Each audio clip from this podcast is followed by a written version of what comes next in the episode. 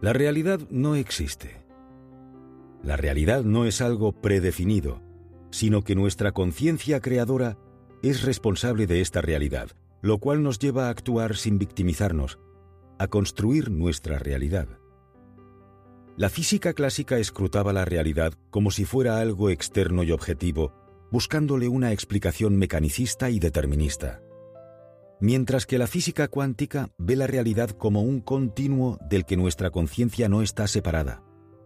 Dicho de otra manera, en el momento en que nos ponemos a observar esa realidad, la estamos modificando. Esto supone un cambio de paradigma. De ver para creer se pasa a creer para ver. 2. El ego consiste en confundir lo que somos con lo que tenemos, con lo que hacemos o con cómo los demás nos valoran. Si desaparecen estas cosas no queda nada. Cuando pierdo eso, como sucede muchas veces, me pierdo a mí mismo, estoy vacío y por tanto frustrado. El problema es que todos nuestros problemas son precisamente producto del ego, ya que todos nuestros comportamientos están orientados a saciar ese ego, que no es otra cosa que un disfraz, un personaje que nada tiene que ver con nuestra esencia. El miedo nace del ego, de temer perder aquello con lo que nos identificamos. Vivir dominados por el ego es no vivir. Liberarse del ego es fluir con la vida, conectar con ella. Domesticar el ego no es sencillo. Se nos enseña a todo lo contrario, pero merece la pena intentarlo, ya que es algo parecido a quitarse un gran peso de encima.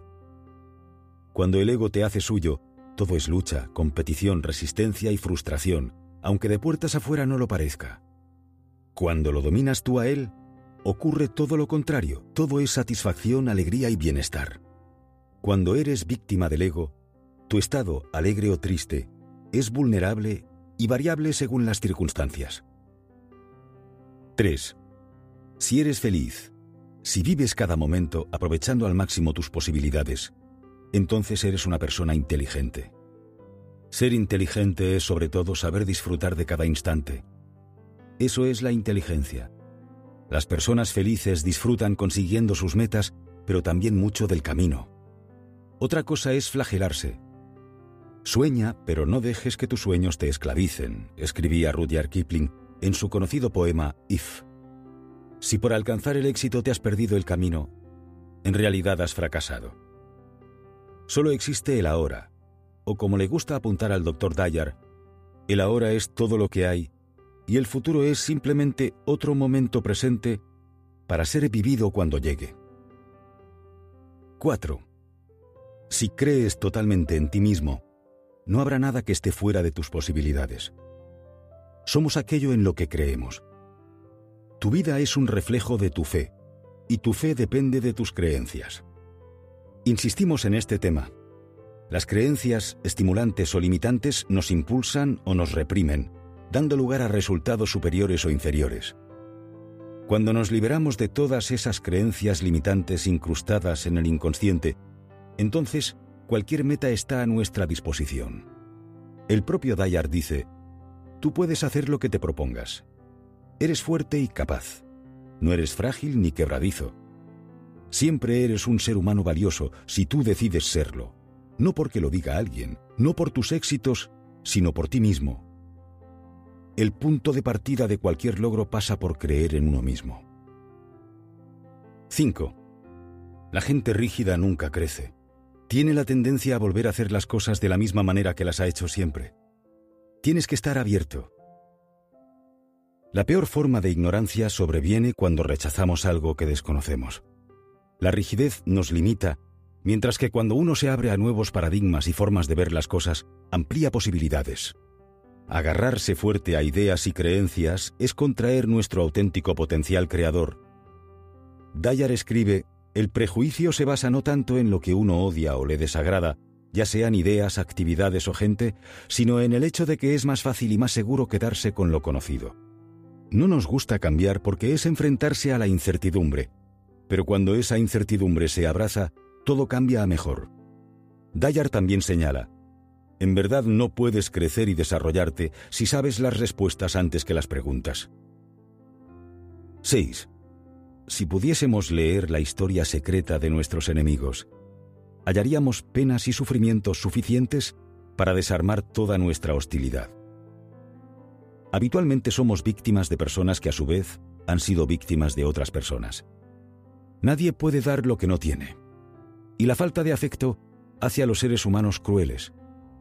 El afecto es la necesidad más universal del ser humano. Nunca falla. Con independencia de la latitud en que nos encontremos, todo el mundo necesita sentirse querido. El abandono emocional es el origen de multitud de inseguridades y patologías que antes o después acaban manifestándose con crudeza hacia los demás. Cuando uno conoce la intrahistoria de cada persona, no es difícil establecer correlaciones entre falta de afecto y conductas inhumanas. Esto nos lleva a la comprensión del otro. 7. Abraza el silencio. Dos de los grandes enemigos del ser humano son el ruido y las prisas. Nos alejan de nuestra esencia, algo que recuperamos cuando nos encontramos con el silencio. En cada persona existe una voz interior que todo lo sabe, que indica siempre, aunque de manera sutil, con señales, por dónde avanzar. Pero hay que saber escucharla. Se encuentra dentro de cada individuo, pero nunca se manifiesta de manera brusca, sino con delicadeza.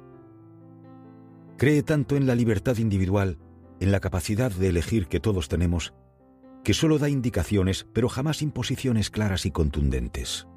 Deja que seas tú quien decida, quien tenga la última palabra, aunque siempre está presente por si quieres recurrir a sus servicios. Pero ojo, estar en silencio no es solo estar callado, es algo más. Es conectar con tu yo más profundo, con tu esencia. ¿Cómo conectar? Para Wayne W. Dyer y para la mayoría de los líderes espirituales, solo existe una forma, a través de la meditación. Con ella, uno se encuentra consigo mismo. 8. El progreso y el desarrollo son imposibles si uno sigue haciendo las cosas tal como siempre las ha hecho. Si quieres que tu vida mejore, tienes que modificar ciertos hábitos, no hay otra opción. Y eso exige disciplina espartana para darle una vuelta de 180 grados a nuestros comportamientos y así convertir un mal hábito en un buen hábito. Lo peor de todo es querer que la transformación se produzca de la noche a la mañana. Consigue pequeños éxitos, pero todos los días. Poco más poco igual a mucho. No te precipites. Un buen hábito no es algo que se consigue por azar, sino a través de la repetición constante en el tiempo del comportamiento que queremos interiorizar. Y eso exige contar con la colaboración del factor tiempo. 9. Puede que te sorprenda oír esto, pero el fracaso no existe. El fracaso es simplemente la opinión que alguien tiene sobre cómo deberían hacerse ciertas cosas. Todas nuestras decisiones y acciones generan consecuencias de una u otra índole. Nada más. Eso que algunos llaman fracaso no es otra cosa que una interpretación subjetiva de la realidad. A menudo los perezosos, vagos, envidiosos y mediocres tildan de fracaso las acciones que no han salido como estaba previsto y que han sido emprendidas por personas que sí se atreven a hacer cosas diferentes a lo establecido por el statu quo, a lo convencional y a los estándares habituales. Hay gente que hace depender su felicidad de los errores de los demás, lo cual es indicativo de la falta de conexión con uno mismo. 10. Vive de tal manera que si alguien hablara mal de ti, nadie le creería.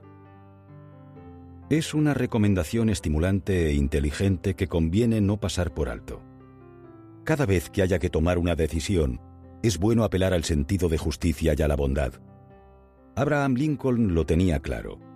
Se puede engañar a alguien siempre, a todos alguna vez, pero no a toda la gente indefinidamente. El problema del pasado es que no se puede modificar. Por eso, antes de llevar a cabo ciertas conductas poco éticas, conviene pensárselo bien para no arrepentirnos más tarde hay comportamientos que pueden estigmatizarnos para el resto de la vida.